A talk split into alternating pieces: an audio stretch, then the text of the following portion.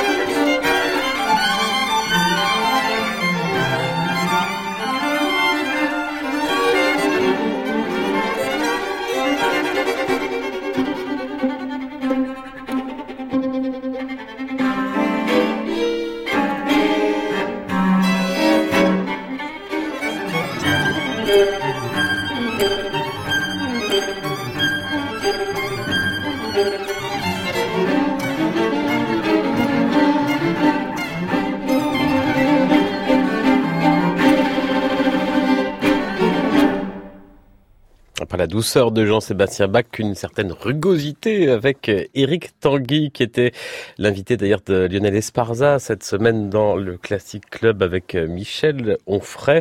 Très vif, troisième mouvement du second quatuor à cordes d'Eric Tanguy, le quatuor Rosamonde, a retrouvé donc à Pontarglère en face de l'église de Saint-Jean-du-Doigt dans le Finistère à une quinzaine de kilomètres de Morlaix. C'est un petit village en bord de mer avec 10 kilomètres de côte sauvage, un sentier douanier très beau et puis il y a également des expositions d'art, de sculpture et des ateliers de lutherie. 7h41, c'est une musicienne discrète d'une grande sensibilité et d'un jeu d'une grande limpidité. Momo Kodama est née au Japon, à Osaka, mais c'est à Paris qu'elle a étudié le piano à partir de l'âge de 8 ans avec sa sœur Marie à Paris où elle vit et où elle joue mardi au théâtre des Champs-Élysées avec l'orchestre de chambre de Paris dirigé par Sacha Goetzel au programme le 21e concerto pour piano de Mozart et aussi Haydn et Beethoven, classique et romantique. Romantique Momo Kodama, mais toujours sans épanchement et mauvais goût dans cette fantaisie impromptue de Frédéric Chopin.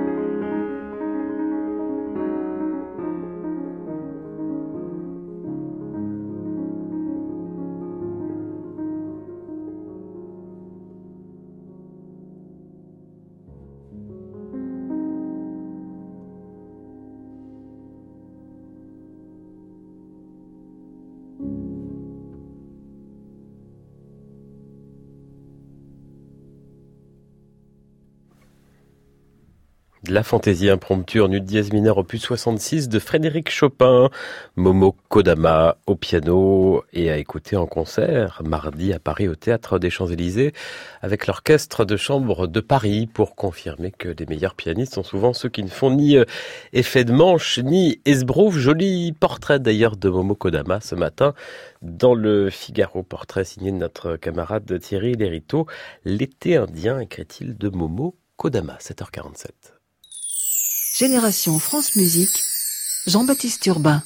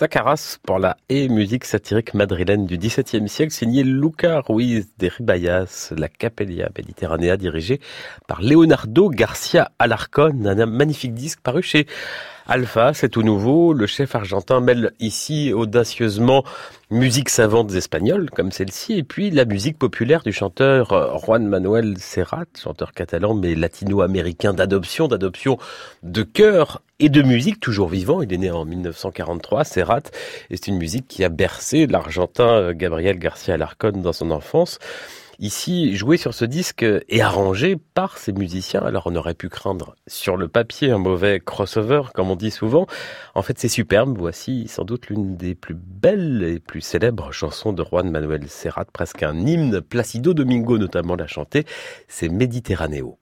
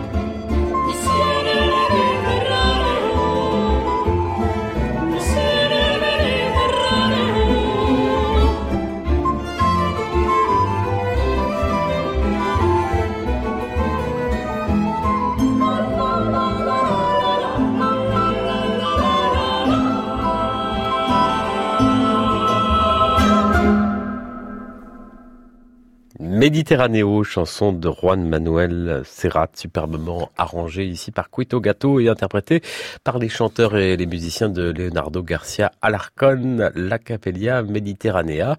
Le disque s'appelle De vez en cuando la vida, de temps en temps la vie. Alors deux choses. D'abord, le programme de ce disque, il a écouté en vrai, où ça? À Paris, à la Maison de la Radio, dans une dizaine de jours, mardi 6 novembre, à l'Auditorium, concert qui conjugue donc musique baroque espagnole et catalane et puis euh, tradition populaire, concert en direct d'ailleurs sur France Musique à 20h ce 6 novembre. Euh, Voilà, et puis en plus, ce disque, je vous le fais gagner quand? Maintenant.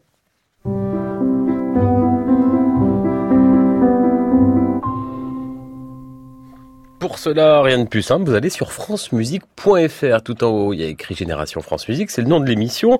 Et vous allez dessus, vous allez sur, euh, sur, euh, je le fais en même temps que je vous le dis, vous allez sur, euh, cliquer ici pour gagner ce disque. Et là, vous mettez la bonne réponse, vos coordonnées, pourquoi pas un petit mot. Comme chaque semaine, on joue justement avec francemusique.fr et l'espace concert. Vous pouvez réécouter et aussi revoir en vidéo les concerts des formations musicales de Radio France. Comme tout récemment, ici, l'orchestre philharmonique de Radio France et un très grand soliste russe dans ce concerto pour piano.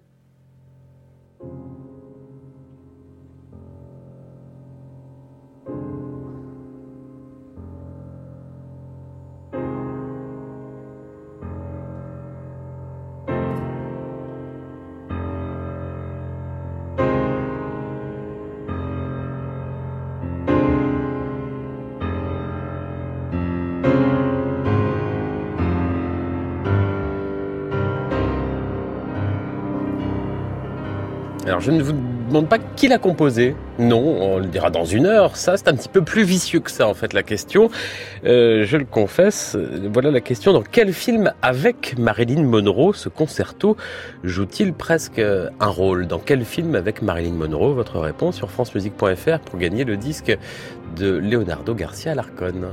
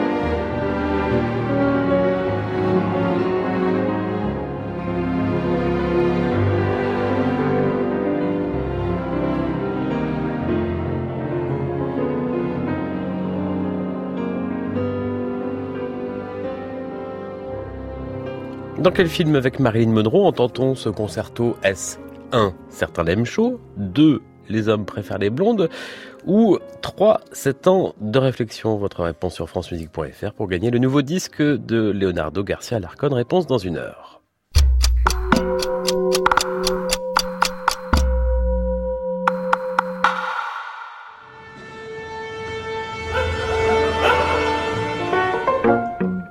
Bonjour, c'est Elsa Boublil. Envie de préparer un déjeuner philosophique dimanche à partir de 11h Rejoignez-nous dans Musique et moi sur France Musique qui reçoit le philosophe Olivier Pourriol. Musique et moi, c'est le dimanche de 11h à midi et demi sur France Musique et sur francemusique.fr. Un rendez-vous en partenariat avec le magazine Grazia. Mardi 30 octobre, Roberto Alagna et Alexandra Kujak sont les invités exceptionnels de France Musique. De 7h à 23h, carte blanche aux deux stars de l'opéra à l'occasion de leur nouvel album Puccini in Love. Et à 20h, grande fête, avec de nombreux artistes, Julie Depardieu, Christian-Pierre Lamarca, Thibaut Covin, Julien Bert, Alexandre Duhamel. Bonjour, c'est Roberto Alagna. Je suis de retour à Paris et très bientôt sur France Musique. Rendez-vous mardi 30 octobre avec Alexandra Kujak. À mardi.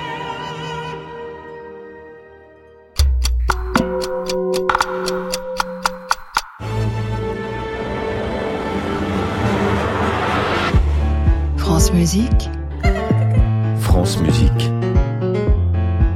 vous allez l'adorer.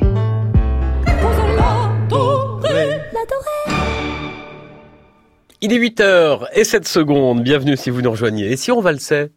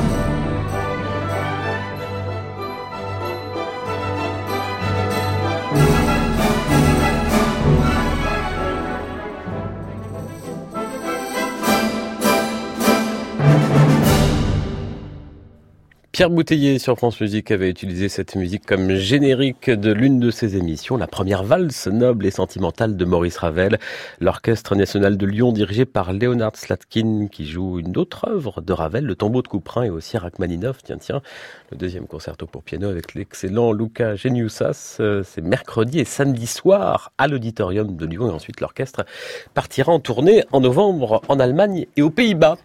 Vous écoutez France Musique, il est 8h02, classique info week-end. Thierry Lériteau et Antoine Pecker sont là. On commence avec vous Antoine, bonjour. Bonjour Jean-Baptiste, bonjour à tous. Ce matin, vous nous emmenez en Arabie Saoudite.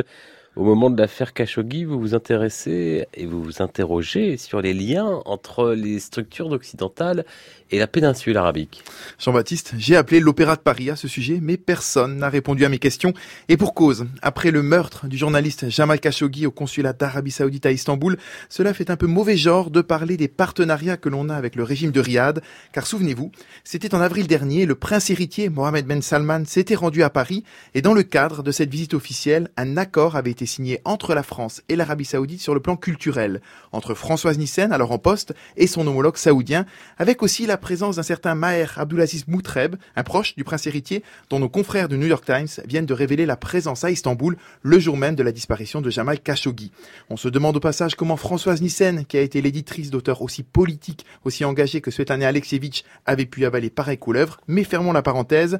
L'accord en question consistait donc en des partenariats avec trois grandes institutions culturelles françaises françaises, la FEMIS, l'INA et donc l'Opéra de Paris.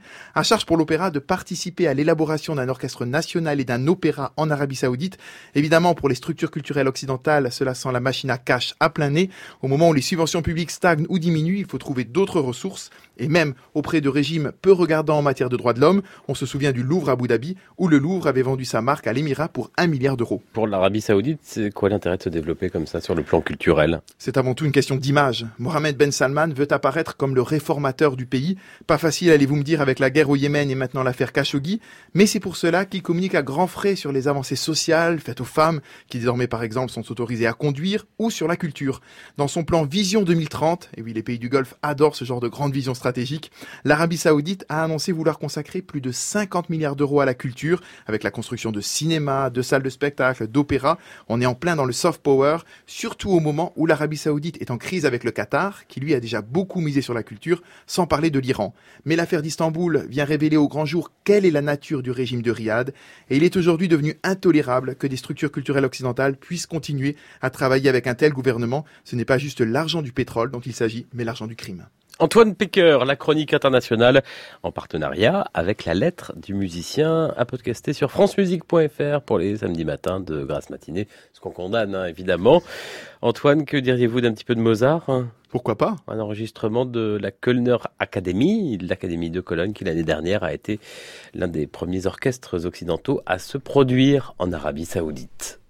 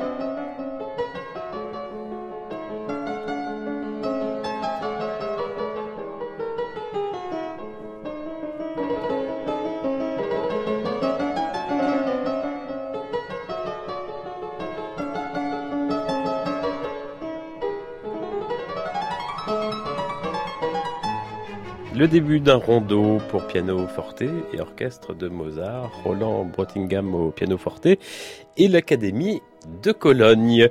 C'est comme le yin et le yang, après Antoine Pecker, voici Thierry Lériteau. Bonjour Thierry. Bonjour Jean-Baptiste. On part en Bretagne ce week-end. Exactement. Ce matin, je vous emmène même à Pont-Aven. Rassurez-vous, nous ne parlerons pas de ces fameuses galettes, Jean-Baptiste, qui, c'est mon avis, hein, mais il n'engage que moi, surpasse de très loin celle de la cité nantaise qui vous a vu grandir. Oula Mais n'ouvrons pas ici ce débat, de peur que ce studio ne devienne le théâtre d'un sanglant pugilat culinaire. Non, si je vous emmène à Pont-Aven, c'est parce que l'on connaît surtout cette commune enchanteresse du Finistère Sud à travers ses peintres, bien sûr. Or, il se trouve que Pont-Aven a aussi inspiré des musiciens, et notamment un compositeur breton, Adolphe Piriou, injustement oublié en dépit d'un catalogue fort de plus d'une centaine d'œuvres, dont une symphonie celtique, des commandes d'État, des opérettes et même un ballet, le Rouet d'Armor, qui fut créé à l'Opéra Garnier en 1936. Il était de Pont-Aven, cet Adolphe Piriou? Alors non, pas tout à fait. Il est né à Morlaix en 1878 et a fait carrière à Toulouse et à Paris. Il a même travaillé comme programmateur à la radiodiffusion française. Mais sa famille fréquentait la Cité des Peintres alors qu'il n'était qu'enfant et ses parents finiront par s'y installer quelques années après son départ pour la capitale. C'est donc une région qu'il connaissait très bien. Elle lui a inspiré plusieurs œuvres, dont une fresque musicale inédite de plus d'une heure au cours de la Veine, qui sera créé ce soir même, pour la première fois dans son intégralité, à l'église de Nison, un remarquable édifice bien connu, surtout pour avoir inspiré à Gauguin son Christ vert et sa vision après le sermon. C'est donc là qu'aura lieu cette création mondiale, fruit de huit années de combat et d'un fructueux partenariat entre l'association Les Préludes et le musée de Pont-Aven, à qui la famille Piriou fit don du manuscrit de l'œuvre en 2010. Ce cours de la veine, Thierry, vous avez une idée de à quoi ça ressemble? Bon, il faudra attendre ce soir pour en avoir une idée claire, mais sur le papier, l'œuvre a toutes les apparences d'un poème symphonique, inspiré par les lieux emblématiques qui bordent le fleuve de Pont-Aven jusqu'à son embouchure, une succession de paysages sonores, comme les nomme le pianiste Roland Vendroux, prof de chant au Conservatoire de Lorient. C'est lui qui présidera ce soir à cette recréation, entouré par cinq chanteurs et un autre pianiste. On sait en effet qu'Adolphe Piriou projetait de l'orchestrer, mais il n'en a pas eu le temps. C'est donc dans sa version pour deux pianos et chœurs que l'œuvre est donnée ce soir. C'est ce qu'explique le président des Préludes de Pont-Aven, Jean Le Reste. Son association bataille depuis 11 ans maintenant pour faire exister la musique dans une région où il y en a peu, la musique classique. En tout cas, au-delà de l'enjeu patrimonial, ce concert sera donc l'occasion pour lui de toucher un public d'habitants ou de familiers de la région qui ne savent que trop bien à quel point les lieux dépeints par Périou n'ont pas été choisis par hasard. Les moulins de Pont-Aven, la baie du Hénan au crépuscule, le petit port de Rosebras au matin, le château du Poulgouin ou Port-Manec prennent au fil des heures et de la lumière du jour des couleurs marines d'une indicible beauté. Gageons que Périou aura su en capter toute la poésie marchant sur les traces de celui qu'il admirait plus que tout au monde, Claude Debussy. La chronique de Thierry Lériteau à réécouter sur francemusique.fr. Et à propos de galettes, je vous propose une galette argentée, un CD, Claude Debussy, au programme donc également euh, de ce concert. Exactement, de ce, de ce soir, concert de ce soir, tout à fait. À Pont-Aven. Dieu qu'il a fait bon, regardez. Fort bien interprété ici par, euh, Le chœur Arcis Bourgogne. sur son disque La naissance de Vénus. Dieu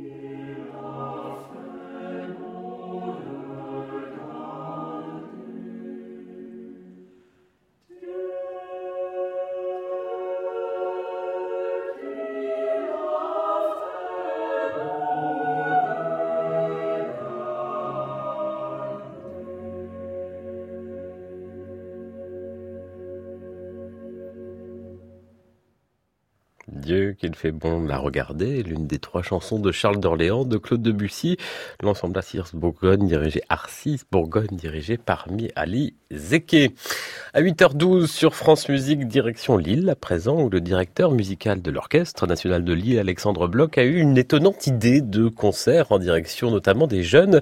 Ça s'appelle Just Play, une plongée au cœur de l'orchestre. En fait, les musiciens découvrent le soir même, quand ils entrent sur scène, sur leur pupitre, la partition qui a été choisie par le chef, un peu comme euh, au restaurant quand on a des menus surprises.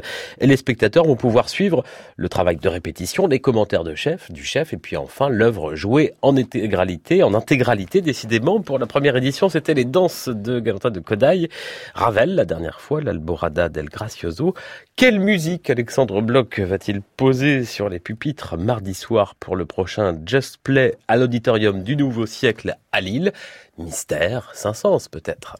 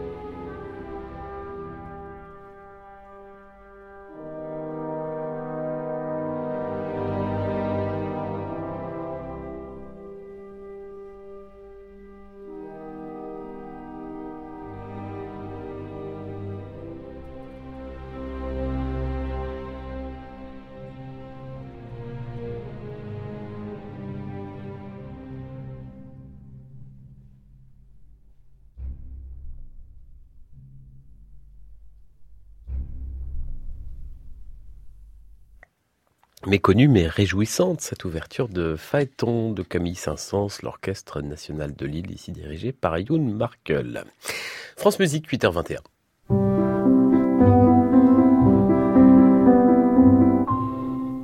Musique en région, direction Bordeaux. Aujourd'hui, dans les studios de France Bleu Gironde, se trouve Ivan Illich. Bonjour Ivan. Bonjour. Pianiste, passionnant, atypique et bordelais. Avant de parler de votre nouveau disque Raïcha, Bordeaux, pourquoi vous, vous, musicien né en Californie, d'origine serbe, au nom d'un héros de roman russe, pourquoi vous vivez euh, à Bordeaux? Vous allez me dire pourquoi pas, mais euh, comment Mm. vous êtes arrivé à Bordeaux? Bah, après sept ans à Paris, euh, j'avais l'impression d'avoir fait le tour de la question, du, de la scène musicale. Je trouvais ça assez étouffant et je cherchais des alternatives. Euh, moi qui étais déjà beaucoup plus tourné vers Londres, que je trouvais plus ouvert et plus hétérogène dans, dans, dans la scène musicale, beaucoup plus internationale notamment. Et en fait, il y a mécène euh, que j'ai rencontré dans une série de concerts parisiennes qui m'a proposé de garder son appartement au centre de Bordeaux pendant l'été 2008 et je suis tombé euh, vraiment fou amoureux de la ville. Et je me suis dit que si je suis tellement bien ici, pourquoi partir? Et j'ai réussi à rester. Voilà. Et après, j'ai rencontré ma femme en 2010. euh, Il y, a- il y a eu d'autres petits détails dans l'histoire. Mais euh, disons que je me sentais immédiatement mieux qu'à Paris, plus détendu, je trouvais mieux mon équilibre de vie, j'ai repris le sport. Moi qui est californien, comme vous l'avez évoqué, euh, je- le climat est plus proche. Il y avait plein de raisons comme ça. Et aussi peut-être le fait que je n'avais pas l'impression qu'il fallait absolument que je vive à Paris, alors que tous les musiciens français que je connais euh, ont peur de quitter la capitale. Bah, C'est la question que je voulais vous poser. Ouais, non, mais Euh, pour un pianiste, c'est pas pénalisant de ne pas vivre à Bah Paris non. pour les rendez-vous, pour mener une carrière, mais peut-être pas du non, tout. au contraire, je pense qu'au contraire, puisqu'on est très euh, influencé par les avis des uns des autres, on se suit, euh, il y a des phénomènes de, de peur, tout simplement, de se dire je prends pas la bonne décision, mais en fait, quand on est loin de tout cela, on arrive à avoir plus de distance et faire les bonnes démarches. C'est drôle parce que moi, quand j'habitais à Paris, euh, j'en avais marre de toute façon de, ce monde mondain, des soirées cocktails, d'essayer de rencontrer des gens. Et finalement, euh, j'ai créé mon réseau beaucoup plus facilement à distance. Et effectivement, maintenant, je suis euh, aussi bien diffusé en Allemagne qu'au Royaume-Uni qu'en France. Je pense que c'est grâce au fait que je suis pas à Paris et que j'ai cette ouverture d'horizon. Alors, nous ne sommes pas ensemble ce matin, Ivan, uniquement pour parler de la douceur de vie bordelaise. Antoine Reicha, le deuxième volume de l'intégrale pour piano dans laquelle vous vous êtes lancé, vient de paraître. Un extrait et on en parle ensuite.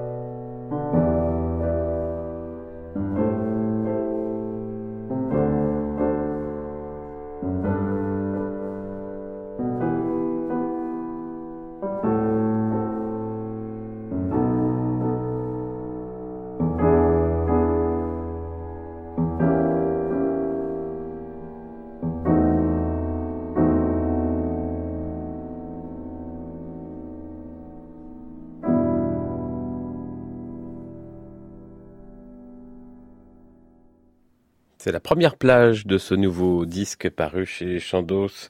Introduction, étude pour piano dans le genre fugué, opus 97, numéro 1, Poco Andante en mi mineur d'Antoine Reicha, Ivan Illich au piano. Ivan, euh, j'ai choisi euh, cette première plage, pas parce que c'est la première, mais parce que je la trouve particulièrement euh, forte. Avant de décrire cette écriture musicale très variée sur ce disque, c'est quoi ces études dans le genre fugué pour le piano forte à l'usage des jeunes compositeurs, si on dit le titre en entier? De façon explicite, c'était composé par des jeunes compositeurs pour leur montrer l'exemple, puisque Reicha était non seulement compositeur, mais pédagogue notamment. Et donc, c'était pour donner un exemple. Mais à l'intérieur de cet exercice de style pédagogique, il a, comme vous l'avez évoqué tout à l'heure, inclus une variété euh, absolument euh, époustouflante de styles. Parfois, c'est un regard vers le passé.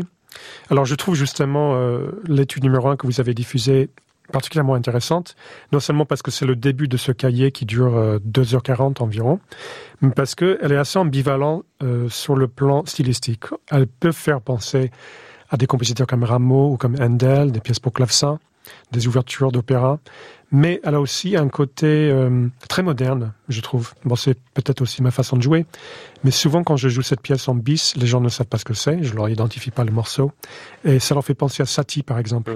Alors je pense qu'il y a très peu de morceaux de Jean-Sébastien Bach et d'Handel qui font penser à Satie. Donc ça, ça révèle un peu la particularité euh, esthétique de ce compositeur. Ivan Illich, comment vous avez redécouvert Raisha Raisha Discovered, c'est le titre de cet album, euh, et comment vous êtes lancé dans cette intégrale? Alors moi j'ai commencé par découvrir les fugues opus 36 qui sont les seules œuvres de Reicha qui ont un peu survécu, qui ont été édi- éditées par Barenreiter et euh, dans les années 70 et qui ont été enregistrées le plus souvent assez mal.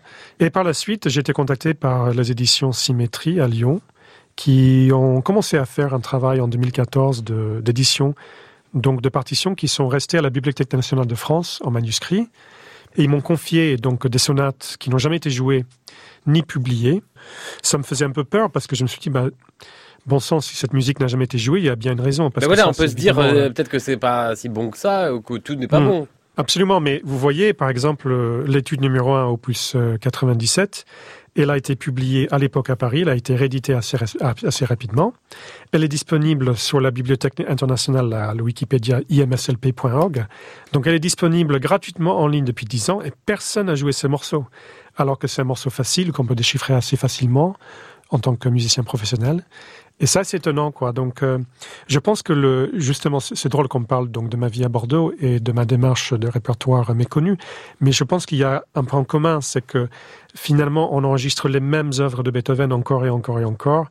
Les sonates, on en a des, centaines de versions.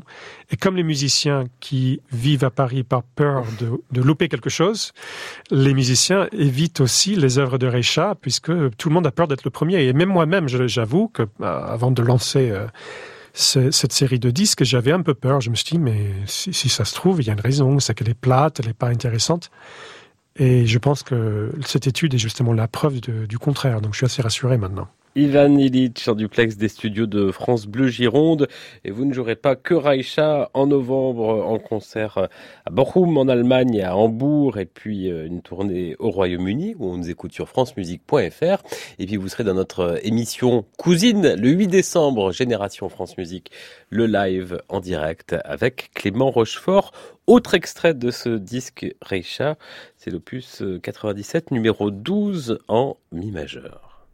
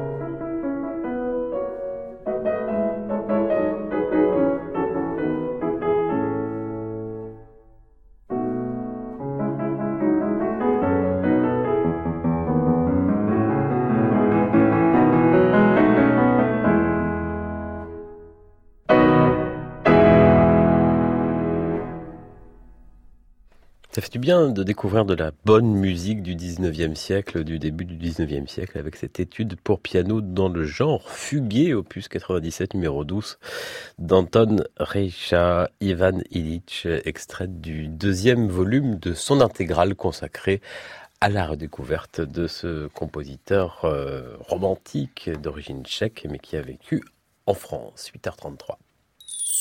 Génération France Musique, Jean-Baptiste Urbain.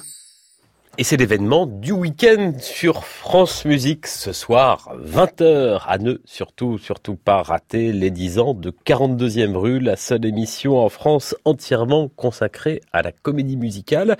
Pour l'occasion, Laurent Vallière a mis des petits plats dans les grands, 80 artistes, un orchestre de plus de 20 musiciens dirigé par Thierry Boulanger, une création, ça s'appelle Couscous sur la 42e rue, je n'en sais pas plus.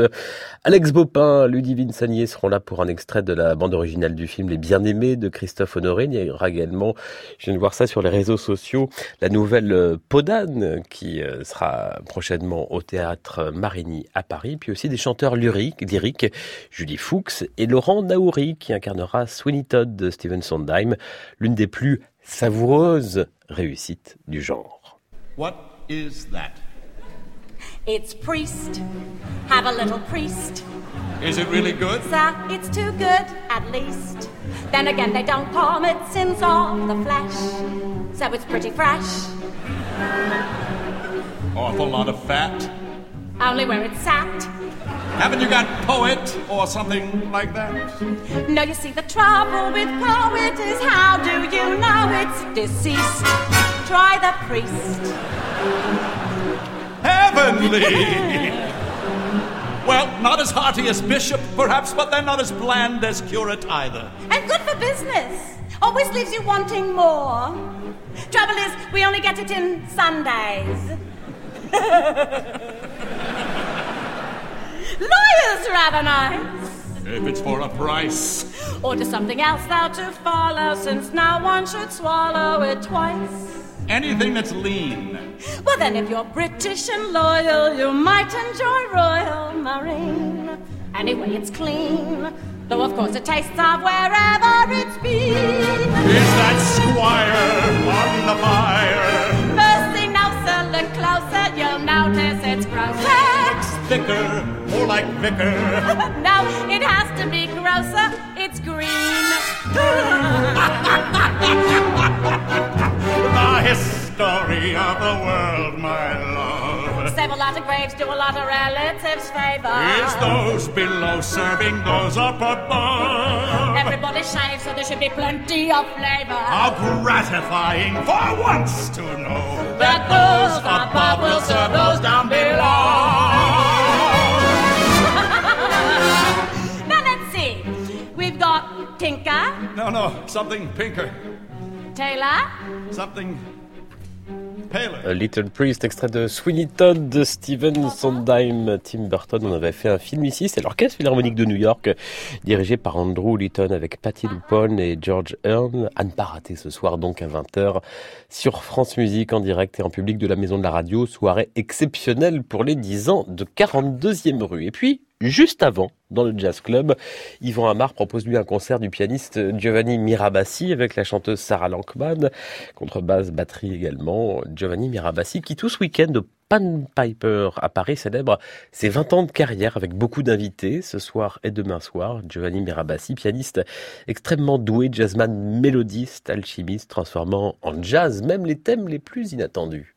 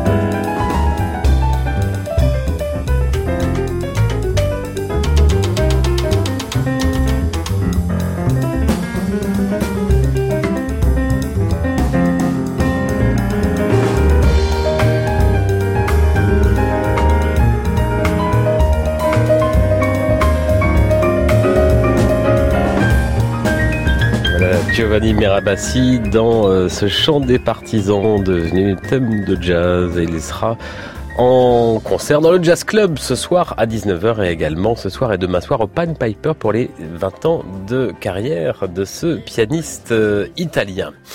Et puis euh, il s'appelait Roma Wilson, c'était le centenaire à l'harmonica. Il est mort hier à- aux États-Unis à Détroit, Detroit. Il aurait eu 108 ans le 22 décembre.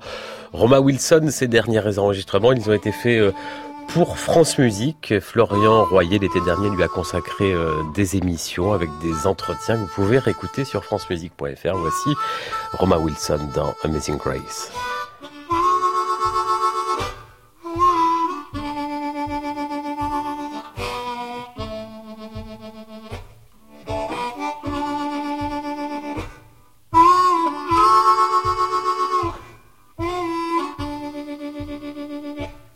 Amazing grace, how sweet it sounds.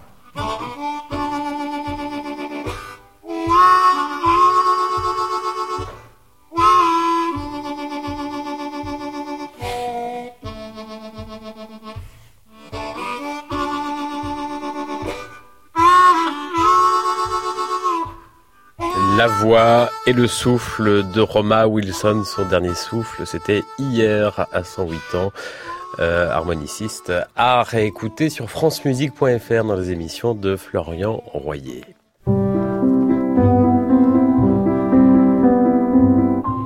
Faites passer la chronique reportage autour de la pédagogie et de la transmission chaque semaine avec Nathalie Moller. Bonjour Nathalie. Bonjour Jean-Baptiste. C'est quoi le programme ce matin? Eh bien ce matin, on reste en région parisienne, Jean-Baptiste. On n'est même pas très loin de la maison de la radio. Un petit coup de métro et hop, nous voilà à La Défense, le plus grand quartier d'affaires de la capitale. Sauf que ce ne sont pas les grands buildings de La Défense que nous allons visiter ce matin, mais les sous-sols, un atelier souterrain dans lequel sont fabriqués des instruments de musique. Je m'appelle Patrice Poulet, je suis compositeur. Je suis guitariste classique. Au début, j'ai mis euh, des cordes supplémentaires à ma guitare. J'en ai fait une en aluminium, j'en ai fait. Et puis, euh, j'ai fabriqué un autre instrument en 1970 qui s'appelle le percuphone, qui était un instrument à cordes percutées. Donc, euh, un instrument amène un nouveau prototype. Un prototype amène quelque chose d'inattendu. Et on s'engouffre dans cet inattendu euh, et on en arrive justement à faire, euh, je ne sais plus combien il y en a, il y avoir une trentaine d'instruments à l'heure actuelle. Donc euh, voilà, c'est une aventure. Il faudrait encore une centaine d'années, ce que j'ai pas, mais je pense que d'autres prendront le relais. Et en attendant que d'autres prennent le relais, Patrice Moulet ne s'arrête pas de créer, d'imaginer, et puis il fait aussi visiter son atelier souterrain. L'instrument phare de la visite, Jean-Baptiste, s'appelle l'Omni. L'omni, pas comme l'omnibus, mais L apostrophe O-M-N-I, qu'est-ce que c'est que ça? C'est ça, c'est l'objet musical non identifié, un objet qui ressemble à une sorte de soucoupe volante multicolore et avec lequel on peut faire de la musique. Patrice Moulet nous explique le principe. C'est 100 108 couleurs, 108 plaques réparties sur une mètre 60. Ces plaques, quand on les frappe, il y a un capteur en dessous. Cette frappe est transformée en courant électrique. Ce courant électrique ensuite est transformé en signal numérique pour aller chercher le son dans un ordinateur. Je vais vous donner un exemple. Là, je vais frapper une plaque. Voilà, c'est une seule plaque. La plaque d'à côté, Et il faut savoir que l'Omni est construit en inox, un matériau très sensible. Il suffit d'un tout petit coup d'ongle pour déclencher le son, ce qui fait sensation auprès des visiteurs. Moi, j'ai fait la visite en compagnie d'un groupe de seniors de la ville de Mitrimori et vous allez voir, ils sont ravis. Une fois qu'on est dedans, on est dedans. Hein. Ah oui, on s'arrête pas. Même si on connaît rien à la musique, le fait du son, on- on- Oui, j'étais ex- j'ai explosé là-dessus. Pour ma part, euh, c'était pas de la nervosité, c'était un plaisir de, de m'éclater complètement. On s'éclate et la visite n'est pas finie. Ensuite, ces seniors ont pu tester la stretch machine, un grand anneau à l'intérieur duquel sont tendus des fils et il suffit de tirer ces fils pour faire du son, de la musique. Et on peut entendre en ce moment la stretch machine de Patrice Moulet.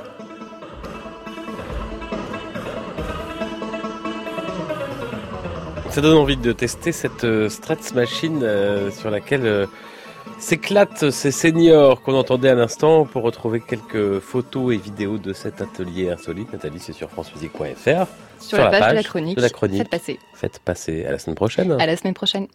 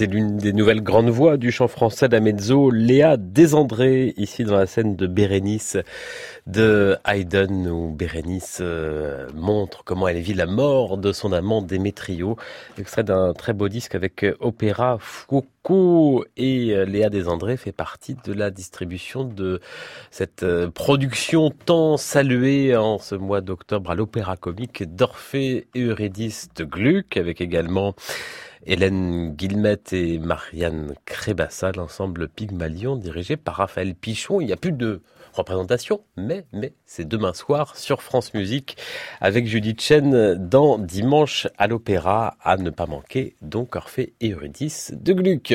8h49, leur premier pas en puisse dans les archives de France Musique et de l'INA. Emmanuel Pahu, le flûtiste, est en ce moment en tournée en Chine avec l'Orchestre National de France.